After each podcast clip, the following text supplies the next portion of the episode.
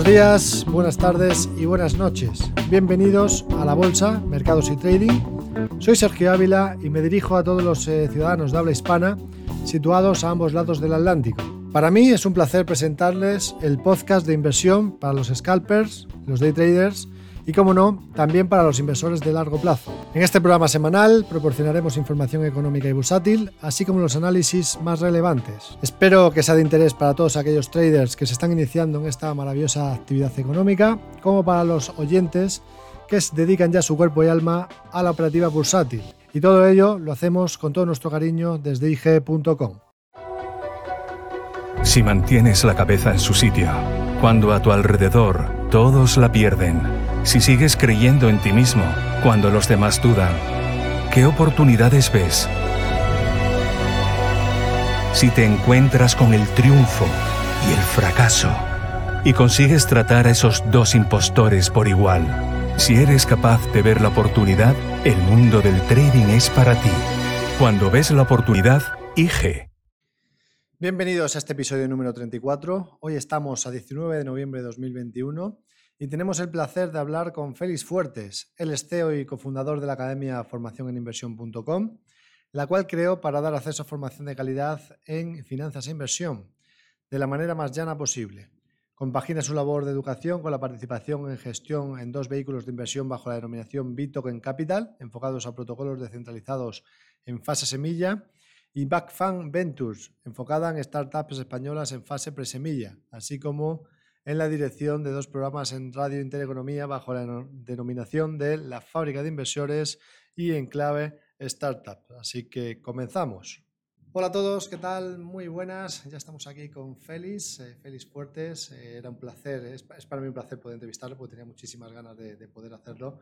Félix es eh, especialista en, inversiones, bueno, lleva invirtiendo muchísimo tiempo en Forex, pero además en los últimos años pues, ha entrado de lleno en el mundo de las criptomonedas. Eh, yo creo que hoy eh, pues nos va a poder comentar algo más al respecto y nos va a poder sacar de dudas, ¿no? de muchas de las dudas que todos tenemos siempre a la hora de, invertir o de pensar en, lo que son las criptos y, cómo funcionan. ¿no?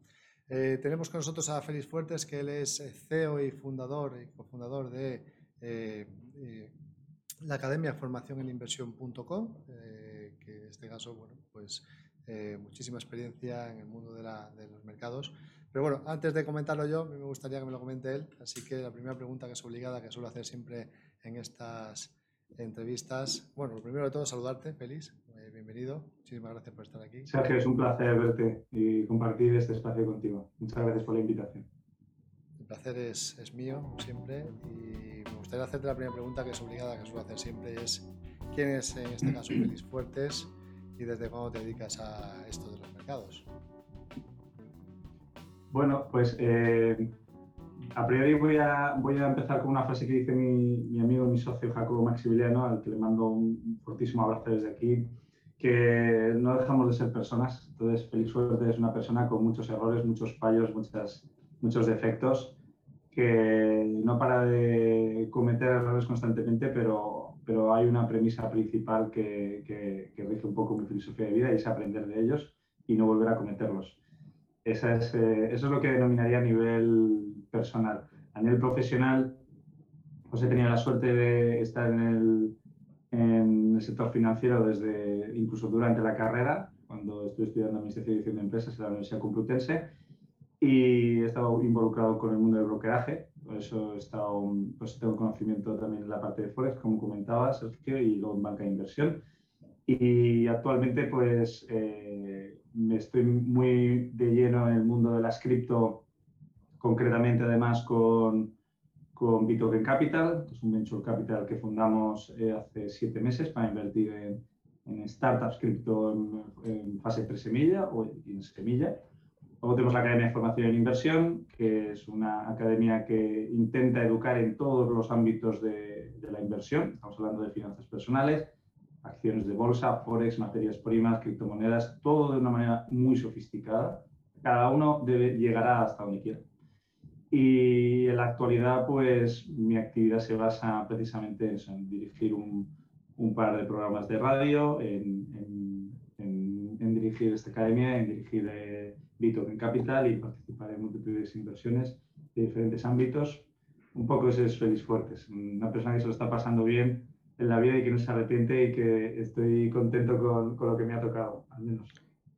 Y sobre todo muy, muy ocupado, ¿no? Porque compaginar eh, tantas cosas a la vez eh, tiene muchísimo, muchísimo mérito. Y en este caso... Bueno, me ha bloqueado, me, han me ha dejado la novia, mis padres me han desheredado, mis amigos me han bloqueado en WhatsApp. Es decir, eh, sí, sí, sí, prácticamente casi. Magnífico, bueno, eh, esa parte no es la más positiva, pero todo lo demás, eh, el currículum increíble, ¿no? Esa trayectoria que tienes, todo eso que haces a la vez, que, bueno, ya digo que muchísimo, muchísimo mérito y, por eso, ¿no? Es uno de, de los motivos por los que quiero compartir contigo me gustaría ¿no? compartir contigo estos minutos, ya me gustaba desde hace tiempo y quería hacerlo, así que hoy es un placer poder finalmente tenerte aquí. Eh, me gustaría preguntarte, ¿no? porque empezaste, como bien dices, en el mundo de la inversión, Forex, luego pues, eh, recientemente más en el tema de las criptomonedas. Eh, ¿Por qué te interesa tanto el mundo de las criptos? todo lo que es relativo a nueva, nuevo mundo ¿no? en el que nos estamos moviendo. Eh, ¿Qué es lo que ves de interesante? Coméntanos un poco por qué, ¿no? ¿Por qué Félix pues, está focalizado en el mundo de las criptomonedas? La, pregunta, la pregunta, aunque parezca una pregunta simple, es una pregunta brillante porque eh, tiene, todo, tiene su, todo tiene su historia. Cuando yo estaba en el colegio, una de las preguntas que me hacía siempre era qué hacía que se moviera la gente. Es decir, qué incentivos mueve a las personas a realizar ciertas acciones, a hacer deporte, a comprar en el kiosco, a, hacer, a jugar a los tazos. Yo siempre estaba pensando y le estaba dando vueltas a eso y pensaba eh, que era lo que nos ataba a, a seguir siempre esa rutina. Llegué a la conclusión de que desafortunadamente, aunque las acciones del ser humano siempre van enfocadas a, a, intentar eh, conseguir un fin que, que, nos mejor, que nos haga mejorar a todos y que vaya en pos de la supervivencia de nuestra raza. Al final es un poco mejorar la vida de las personas. Eh, también hay un factor, un recurso que, que, siempre consideramos como el más importante y el que siempre está detrás de la oreja, que es lo que denominamos nosotros el dinero, el dinero fiduciario. Y a partir de ahí empecé a construir esa idea en la cabeza de que quería entender el dinero y un día estaba, estaba trabajando, teníamos que hacer una remesa de, dólares a, una filial eh, y, y, entonces nos indican que la entidad financiera en la que nosotros estábamos trabajando no nos iba a permitir hacer la remesa, es decir, hacer la transferencia para poder cubrir unas, unas necesidades de capital en una de nuestras filiales en, el bloque que curraba yo y entonces, em, pues bueno, eh, se me encendió la bombilla y pensé, seguro que tiene que haber algo que, que pueda no, no, esperar tres días o cuatro días a que alguien tenga que aprobar esto, tendremos la oportunidad de moverlo. Había escuchado sobre Bitcoin y en ese momento empiezo a investigar sobre el mundo de las criptomonedas, fue aproximadamente en 2016 y me fascinó y me, ha fascinado todas las enseñanzas que, traslada este mundo, que yo creo que nunca en la historia hemos tenido una cosa así. Empezó primero en las criptomonedas como un experimento social a nivel monetario con Bitcoin. Ya me parecía fascinante que hubiera, que hubiera pues, eh, una cantidad de dinero impresionante en el mercado y una cantidad de usuarios impresionante, como, como defendiendo esta idea que venía además de hace mucho, viene un poco también a raíz de esa disparidad del oro ¿no? en el 73, a partir de ahí yo creo que empiezan ya las, las iniciativas de I D a nivel monetario. Y, y, entonces de repente en 2017 te encuentras que un sector como el capital riesgo, que siempre ha sido líquido y que la inversión en startups siempre ha sido compleja, ¿no? y porque al final los emprendedores nunca han conseguido convencer a los inversores, les cuesta mucho, dedican mucho tiempo a conseguir la financiación y eso es una problemática para los mismos negocios porque no están centrados. De repente te encuentras que en 2016 empiezan a haber rondas de financiación públicas, crowdfunding, que se llenan, que tienen liquidez inmediata. Me empieza a fascinar todo esto y empiezo a ver que realmente el mundo de las criptomonedas, concretamente de blockchain aplicado a las criptomonedas, porque la tecnología blockchain aquí es la, realmente la que domina, pero si las criptomonedas, es decir, si la sin el objetivo económico o financiero que ha hecho que la tecnología sea interesante, eh, yo creo que blockchain a día de hoy en el sector corporativo no ha demostrado prácticamente una generación de valor de ningún tipo.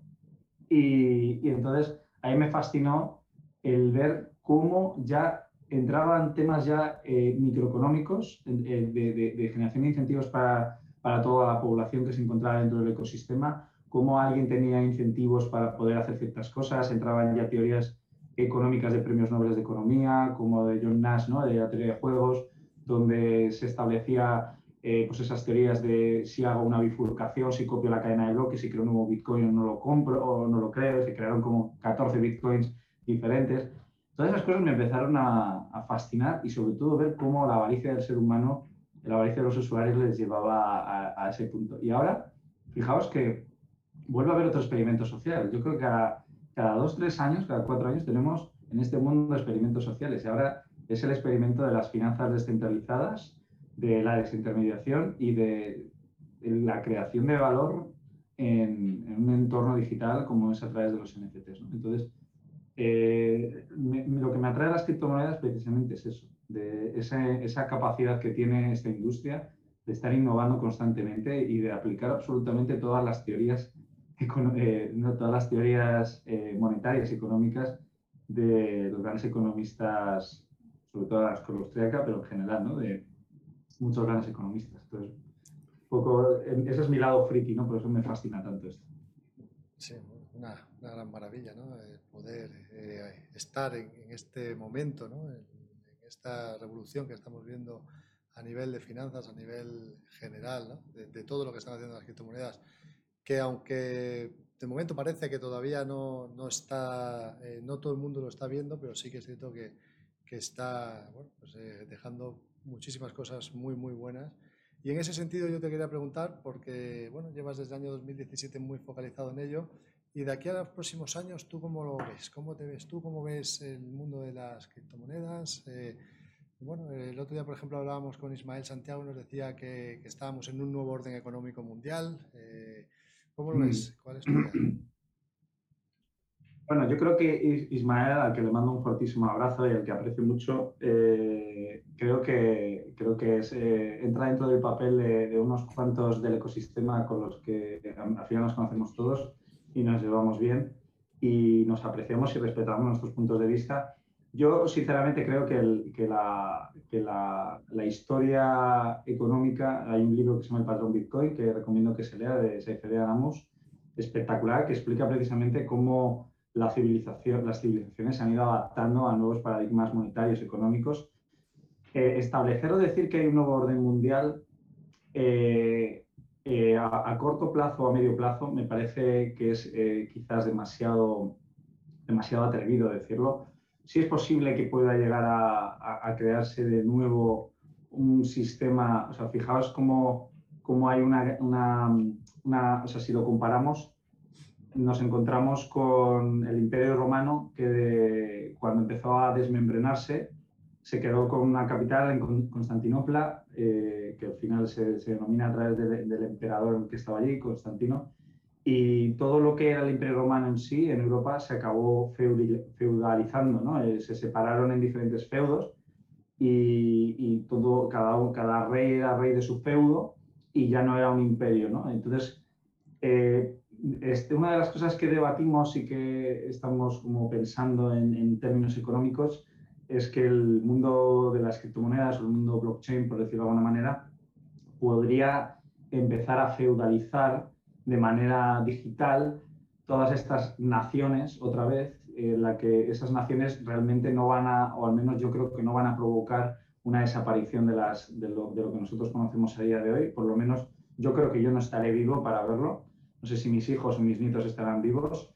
Entonces, pensar que de aquí a cinco años hay un nuevo orden mundial me parece, me parece muy atrevido. Creo que ahora mismo esto es una industria más, un sector más que está creciendo, es una alternativa más. Hay algo muy positivo, es que surge como competencia a entidades que nunca han tenido competencia, como son los bancos centrales.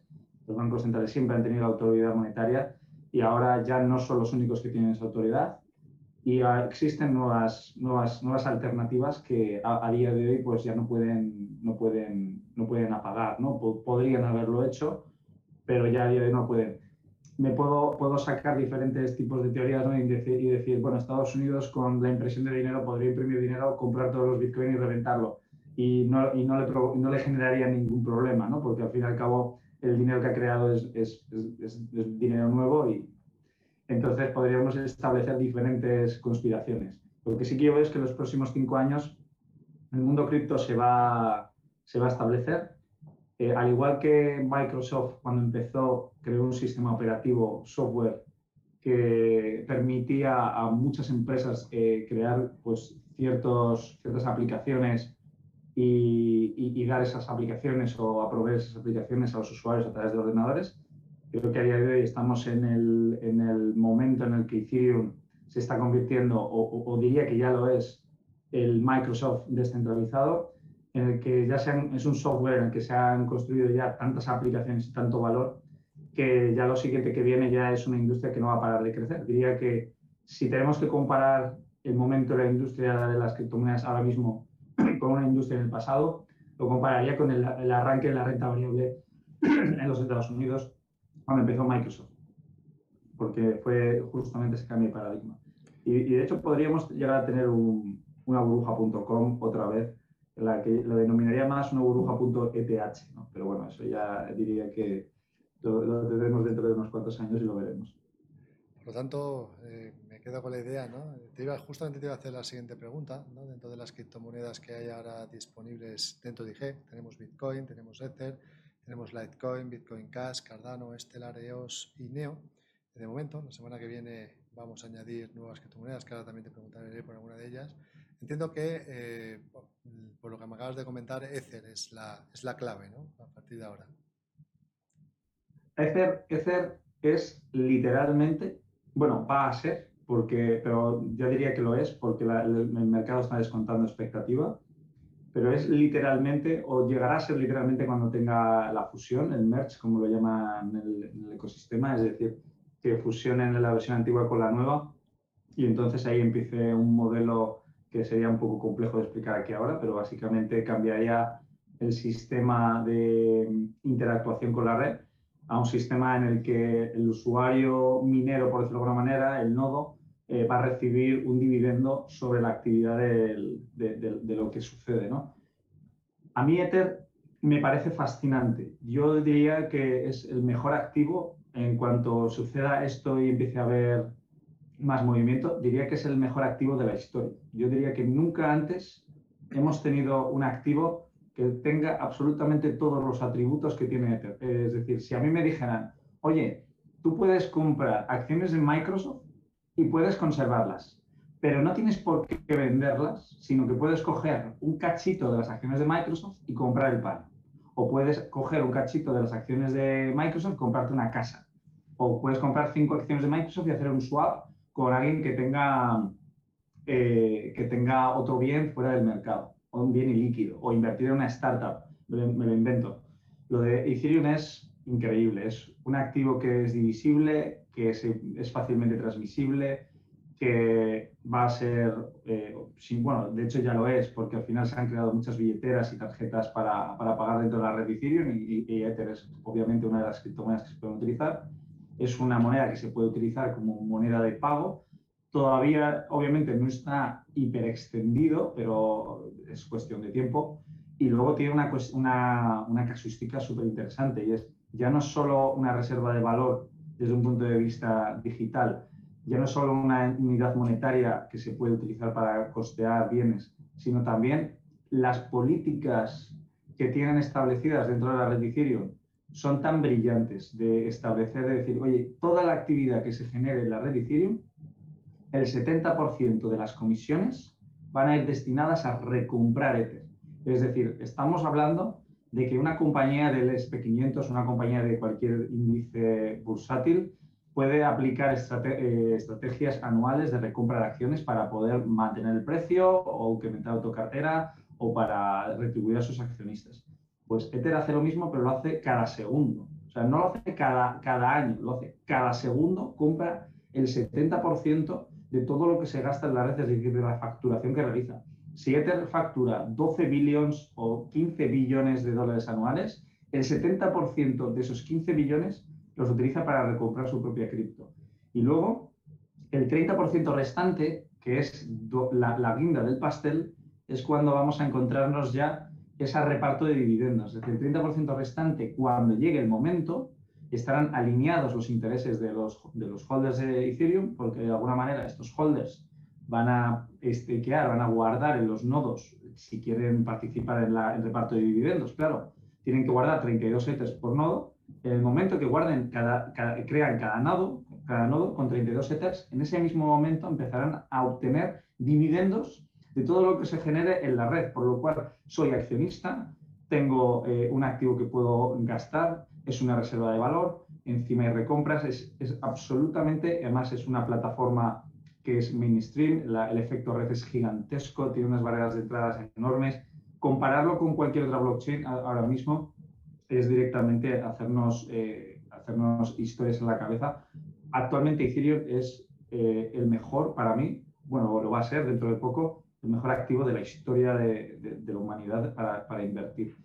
Y luego comparando con el resto de criptos, eh, sé que tenéis EOS, está también Bitcoin. Bitcoin es una unidad monetaria reserva de valor, podemos considerarlo, pero porque actualmente absorbe un 40% de la capitalización del mercado y eso de alguna manera sigue siendo, sigue siendo la dueña del movimiento de los precios. Y, bueno, sé que luego hay otros tipos de, de criptos que, que, han intentado hacer la competencia, pero de esta cripto no, Bitcoin, que con esta capitalización añadimos que que realmente tiene ya 11 años, ¿no? Y hay muchos maximalistas, hay un entorno de sentimiento alrededor de Bitcoin que aunque Bitcoin se encuentre en un estado de euforia constante, eh, Bitcoin va a seguir absorbiendo valor. ¿Por qué? Porque si comparo, o sea, aquí cada, cada cripto tiene su, su idiosincrasia. En el caso, por ejemplo, de Ethereum ya hemos hablado de que tiene un modelo que es absolutamente brillante ¿no? para, para premiar y alinear los intereses con los, con los poseedores de Ether.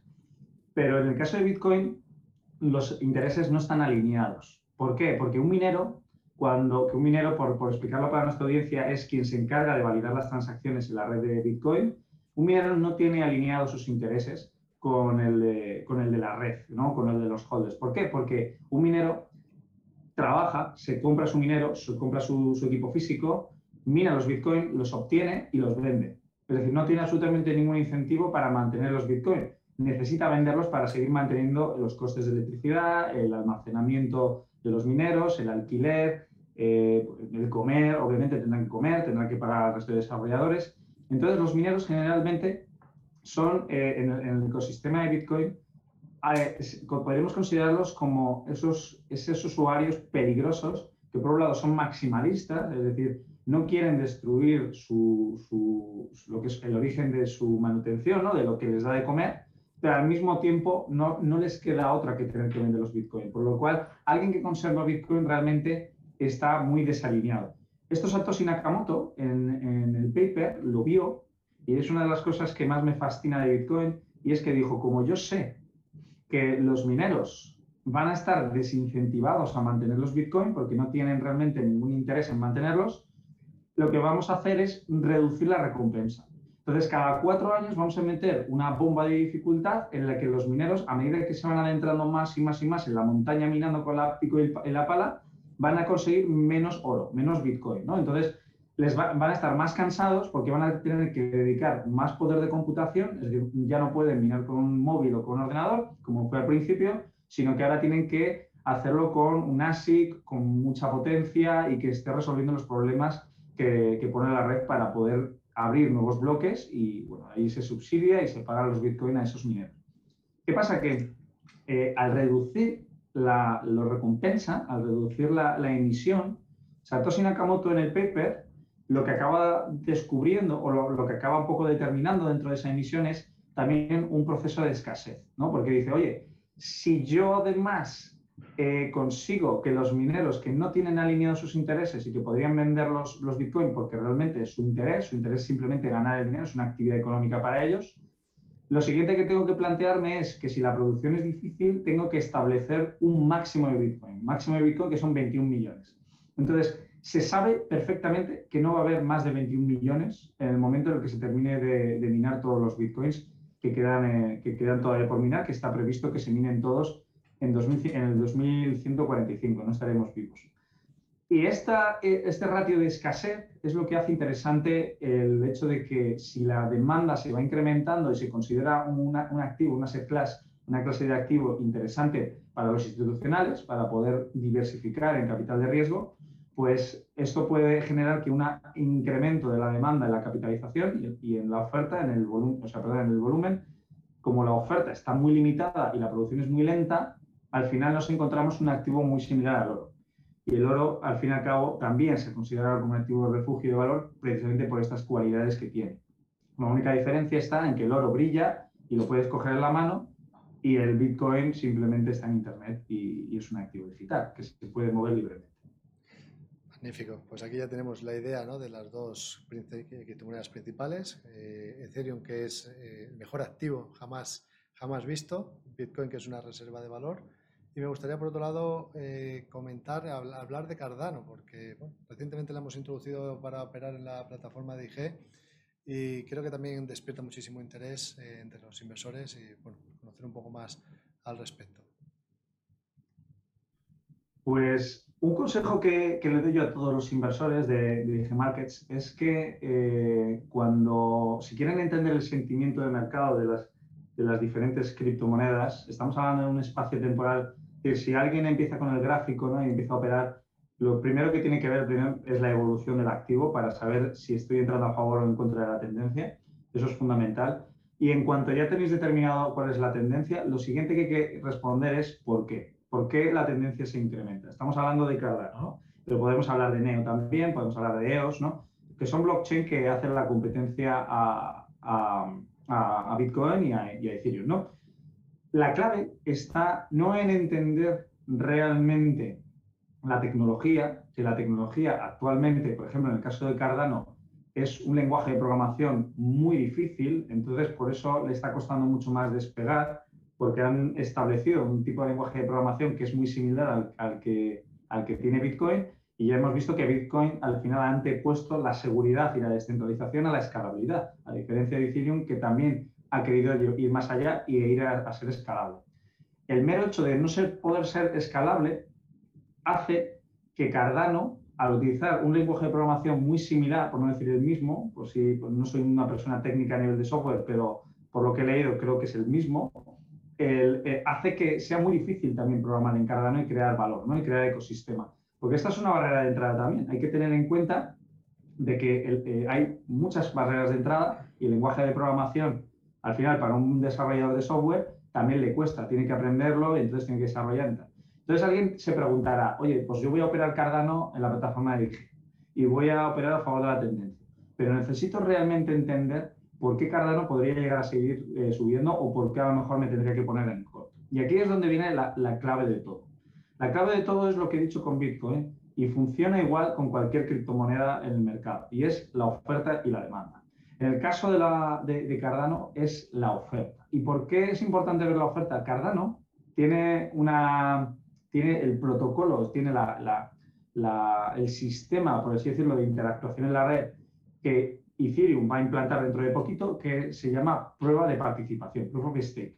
Básicamente la, traducción, por decirlo de alguna manera, o el contexto es skin the game. Es decir, yo pongo eh, la piel en el juego. Es decir, el Cardano dice, tú ponme en un nodo en Cardano tantos Cardanos, tantos hadas, y yo lo, te voy a retribuir anualmente con una rentabilidad del 10 al 12%.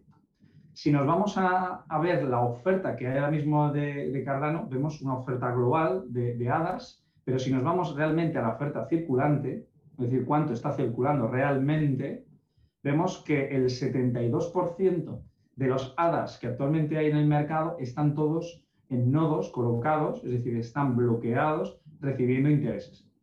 Cuando vemos que el 72% de los hadas están bloqueados, lógicamente, aunque no haya un incremento de la demanda, porque siempre es la duda alrededor de, Cardano o de Neo o de EOS o de todas las blockchain alternativas, que es básicamente por qué suben de valor o por qué no suben de valor, no lo entiendo. Porque en el caso de Cardano se reduce la oferta. Se reduce tan considerablemente la oferta al hacer el staking, al reducir, al, ser todos estos poseedores de hadas, ponerlos ahí en la red a recibir recompensas, a recibir dividendos, que al final el precio de Cardano sube porque técnicamente hay solo un 25% realmente de hadas circulando. Si estuviera el total, la totalidad de los Cardanos, la totalidad de los hadas en el mercado, entonces seguramente veríamos el precio de Cardano un 80% por debajo, un 70%, y estaría a lo mejor no entre las 10 o 20 más capitalizadas, sino la veríamos seguramente entre las, entre las últimas, eh, los últimos 20, del 100 al 80, precisamente por esta razón. Hay que ver realmente, en el mundo de las criptomonedas es muy importante que si estamos operando en cripto que, tenga, estén relacionadas con blockchain, con la tecnología blockchain en sí y no con aplicaciones o, startups o proyectos aparte, tenemos que ver realmente si hay mucha de esa criptomoneda bloqueada, es decir, si está mucha en stake. Es muy importante.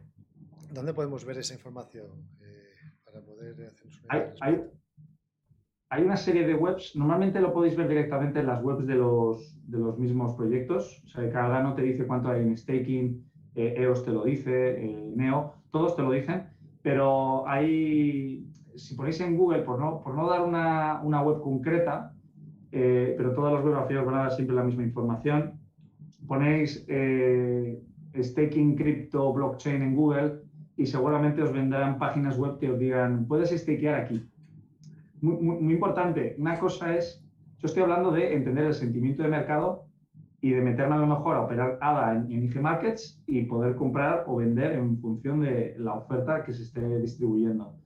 Pero otra cosa muy diferente es stakear. Es que si alguien quiere comprar los ADAs y stakearlos, eso es otra cosa completamente diferente y eso, desde mi punto de vista, tiene un riesgo muy superior al de operar directamente ADA en, la plataforma. Básicamente porque estamos delegando nuestros ADAs seguramente un tercero, ¿vale? En ese caso.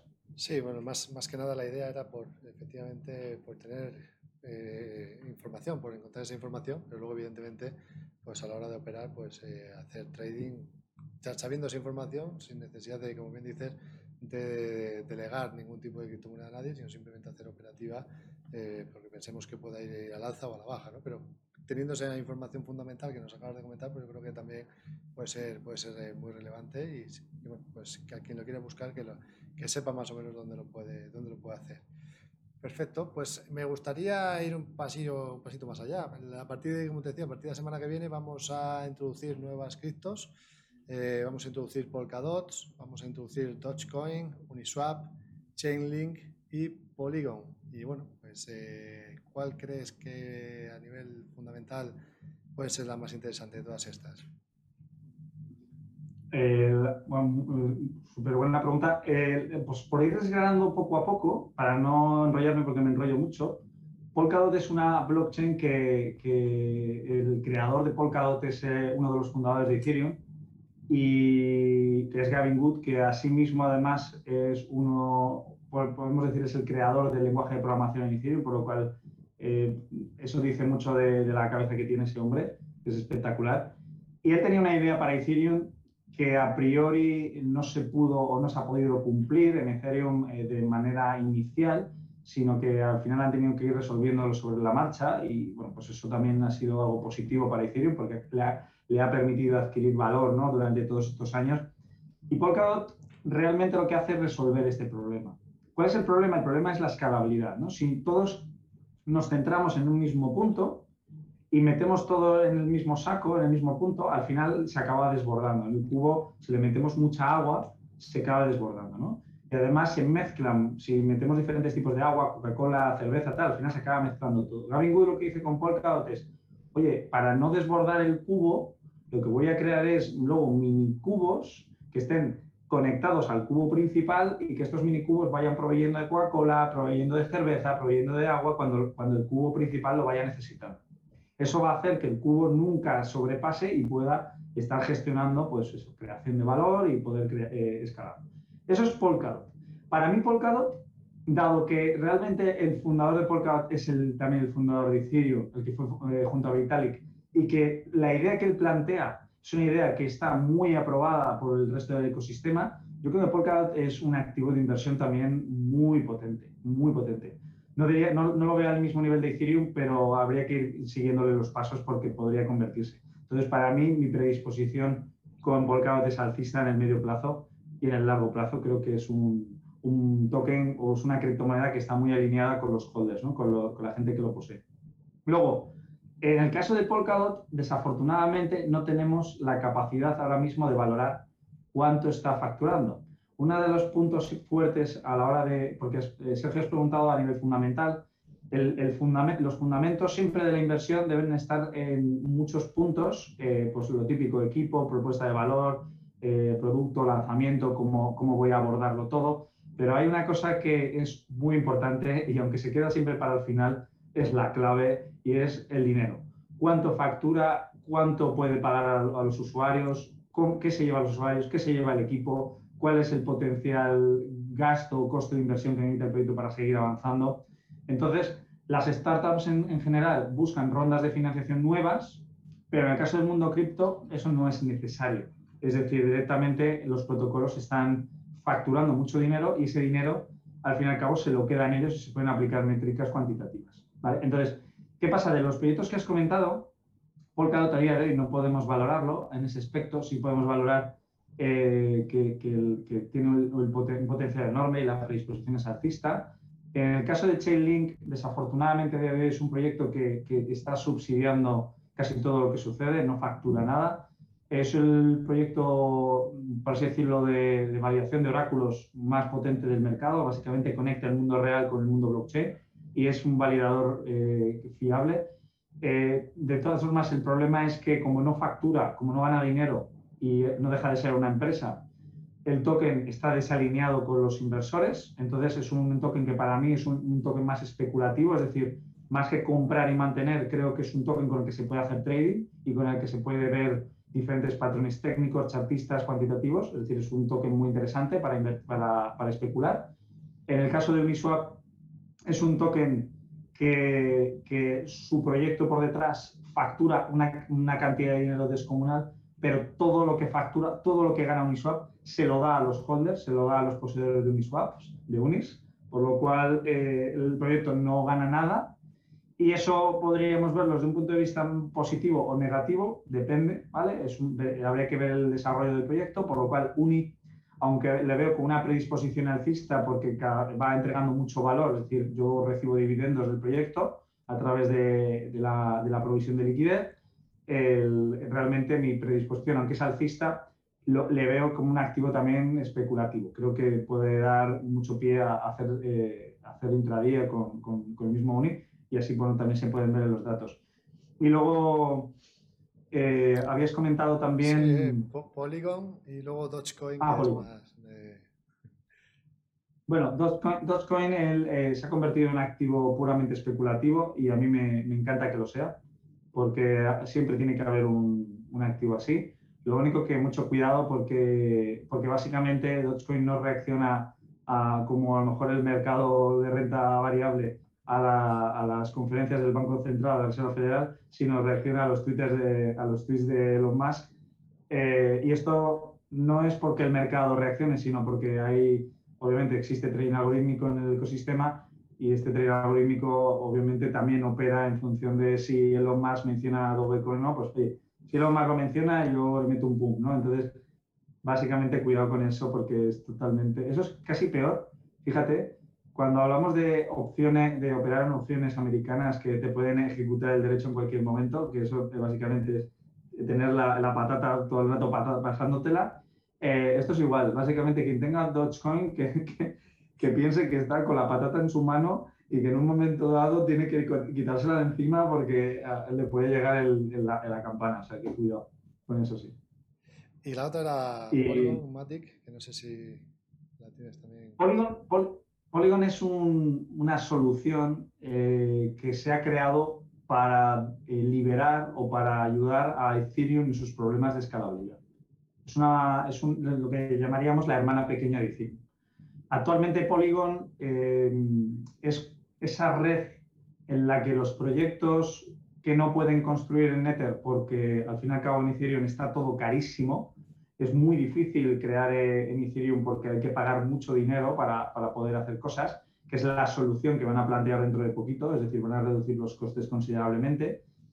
Y, Polygon lo que ha hecho es, oye, mira, eh, este problema hay que solucionarlo, entonces vamos a crear una bifurcación, es decir, copiamos la, la red Ethereum, le metemos ya las soluciones que Ethereum plantea eh, meter en un futuro y entonces damos pie a que proyectos que se puedan construir en Ether, en Ethereum, se construyan primero en Polygon y que empiecen a desarrollar en Polygon para luego moverse a, a, Ethereum. El, lo bueno de Polygon es que ha obtenido una aceptación social tan grande que, que, los proyectos en sí ya no se están planteando el migrar a Ethereum, sino compartir. Ahora ya el, un Uniswap o un Chainlink, como hemos mencionado, ya están dispuestos a participar en muchas redes diferentes, ya no se quieren quedar solo con una. Y el hecho de, y lo hacen precisamente por, precisamente por lo Ethereum, ¿no? Porque la sorpresa de que de repente una transacción cualquiera, lo mínimo, pues mandar una transacción te pueda costar hasta 30 dólares, es una locura pagar, pagar eso, o el, directamente el, emitir un smart contract o cualquier historia, un contrato inteligente o interactuar con la red, te puede llegar a costar cientos de dólares. Claro, eso es una locura. Entonces, lo que han hecho los proyectos es, oye, sabemos que hay que estar en Ether porque hay que estar aquí, pero no vamos a descartar otras blockchain y vamos a interactuar también en el resto de blockchain con sus idiosincrasias, como si estuviéramos en otro país. Consideremos cada blockchain como un país diferente internacionalización de los proyectos, pero en un entorno descentralizado. Y Polygon, por así decirlo, diría que junto a otras blockchain que también están despuntando mucho, Polygon Matic es un, token que, yo creo que va a acabar absorbiendo mucho valor si sigue en, este ritmo, por lo cual también mi predisposición con Matic es bastante alcista. Pues fíjate qué, qué, buen resumen. Yo tenía las expectativas altas, Félix, pero las ha superado. Siempre es un magnífico honor placer escucharte. Y ahora me gustaría simplemente para aquellas personas eh, que te quieran seguir, porque evidentemente pues eh, van a aprender mucho con todo lo que con todo lo que haces. ¿Dónde te podemos encontrar? Eh, ¿Dónde podemos verte? También, bueno, la página hemos visto que es formacioneninversión.com, pero no sé si redes sociales o, o dónde más te podemos encontrar. Pues me pueden encontrar en muchos sitios. Eh, me pueden encontrar en precisamente la web de formacioneninversión.com. Ahí tenemos mucho contenido, enlaces a un grupo de Telegram que hay ya casi unas 6.300 personas interactuando. Y, luego pues eh, tenemos nuestro perfil en Instagram. Empezaremos en breves a publicar cierto contenido de este nivel, un poco de sofisticación en YouTube y, en términos generales, pues eh, también me pueden contactar a través de LinkedIn si me quieren buscar y poco más. Eh, y luego, pues en LinkedIn tienen, yo creo, toda la información. Pues una maravilla, te digo. Es un placer siempre. Fíjate, eh, hemos estado alrededor de 40 minutos o creo que un poquito más y se me ha pasado volando. O sea, como si hubiese sido un minuto. O sea que esto quiere decir que me lo he pasado muy bien, me he divertido mucho, además he aprendido, que, es, que al final estamos aquí para ello. Así que, Félix, muchísimas gracias, como te digo, un placer. Y bueno, espero que ya poco a poco pues, nos podamos tomar un café pronto, a ver si eh, tenemos algún día la posibilidad de, hacerlo presencialmente. Así que nada, muchísimas gracias. Sería, maravilloso. Un placer. Un abrazo. Muchas gracias por escuchar este podcast. Te pediríamos, si eres tan amable, que entres en Apple Podcast y nos puedas poner una reseña, cinco estrellas, si eres tan amable. De esa manera, el algoritmo lo recomienda como un eh, pues, eh, contenido de valor y de esta forma puede llegar a más personas para que tenga sentido que podamos seguir haciendo estas entrevistas y que podamos seguir aportando valor a todos vosotros. Muchísimas gracias. Recordaros que si queréis tener la capacidad de elegir vuestro apalancamiento y controlar vuestro riesgo, el producto estrella para ello son los Turbos 24. Los Turbos 24, valores cotizados con los que puede operar las 24 horas del día, 5 días a la semana. Le permiten ir largo o corto en una serie de índices principales, pares de divisas y materias primas, con un riesgo limitado y un apalancamiento flexible. Así que, ¿cómo empezar a operar con Turbos 24? Primero, necesita abrir una cuenta de Turbos24. Si todavía no es cliente de IG, puede abrir una cuenta de manera rápida y sencilla en nuestra página web. O si ya tiene una cuenta con IG, puede añadir una cuenta de Turbos24 desde MyIG. Cuando la haya abierto, podrá iniciar sesión y operar por primera vez con los Turbos 24 a través de nuestra plataforma web o de la aplicación. Primero escoja un mercado y después escoja si quiere ir largo o corto. Compraría un Turbo 24 largo si creyese que el precio del mercado subyacente va a subir. Tendrá que escoger un nivel de knockout preestablecido para su operación, este es el precio subyacente al que su Turbo 24 vencerá en caso de que se alcance. Los niveles de knockout disponibles se encontrarán por debajo del precio actual de mercado.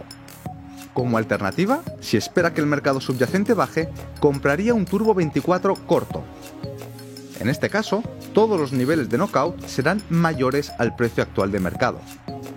Por lo tanto, verá turbos 24, tanto largos como cortos cotizados, con distintos niveles de knockout y los ratios de apalancamiento que ofrecen y sus precios. Además, el precio de referencia de IG para el mercado subyacente.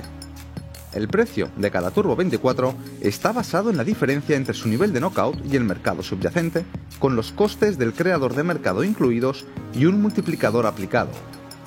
Escoja el nivel de knockout que desee y pinche para abrir el ticket de operación. Cerca de la parte superior verá los precios de compra y venta con los volúmenes de los turbos 24 disponibles para esos niveles. Recuerde que solo puede comprar para abrir una posición nueva. El precio de venta es al que podría cerrar la posición antes de que se alcance su nivel de knockout. Estos son los mejores precios disponibles actualmente en el mercado, pero si pincha en Ver profundidad de mercado, verá el libro de órdenes completo. Puede escoger cualquiera de estos precios o simplemente intentar obtener un precio mejor al abrir una orden dentro del spread. Su ticket se rellenará con una orden límite válido durante el día. Sin embargo, puede escoger otros tipos de órdenes de mercado o límites. Con las órdenes límite podrá especificar un nivel de precio, mientras que con las órdenes a mercado simplemente recibirá el mejor precio del mercado. Ajuste la cantidad de turbos 24 que desea comprar multiplíquela por el precio que le ofrece la retribución, que es su desembolso por la operación y su pérdida máxima. Previsualice su orden y después realícela. Así que, ¿cuáles son los costes de los Turbos 24? Sus operaciones no tienen comisión y, por eso, todos los gastos posibles son inherentes al precio, ya que todo lo que pagará son los costes iniciales. Para los costes de financiación nocturna existe un ajuste diario para su nivel de knockout en lugar de costes en su cuenta. ¿Qué ocurre con las operaciones de Turbos 24 que cierra? Como los Turbos 24 no vencen, puede realizar una orden de venta cuando quiera, a no ser que se haya alcanzado su nivel de knockout. Pinche en Vender en la pestaña de posiciones, la cantidad muestra el número máximo de Turbos 24 que puede vender y puede reducirlo si desea mantener la misma exposición. También puede escoger un tipo de orden si lo desea. Previsualice y realice su orden y recibirá una notificación cuando se haya ejecutado. Si tiene cualquier duda sobre el trading de Turbos 24, póngase en contacto con nosotros. Estaremos encantados de ayudarle. Pues muy bien, con esto despedimos el podcast de hoy. Muchas gracias por el tiempo que habéis dedicado a escucharnos y espero que os haya resultado entretenido y sobre todo que os haya sido de utilidad. Para mí es muy importante conocer vuestra opinión, ya que de esta forma podemos mejorar en los próximos episodios. No dudéis en ponernos un comentario o suscribiros a los canales tanto de Spotify como de iBox que estarán disponibles en el futuro. De momento, ¿cómo nos podéis contactar? Pues lo podéis hacer a través de la web ig.com y sobre todo, pues eh, si me queréis eh, contactar personalmente, donde más activo estoy es en Twitter, en arroba Sergio Ávila-IG. Y eh, también podéis buscarme como Sergio Ávila Bolsa tanto en YouTube como en Instagram. También podéis seguir a IG España en YouTube y en Twitter buscando simplemente IG España y en Instagram poniendo IG Hispana-trading. De esa manera pues nos vais a encontrar en todas las redes sociales. Así que lo dicho, muchísimas gracias, hasta pronto y buen trading.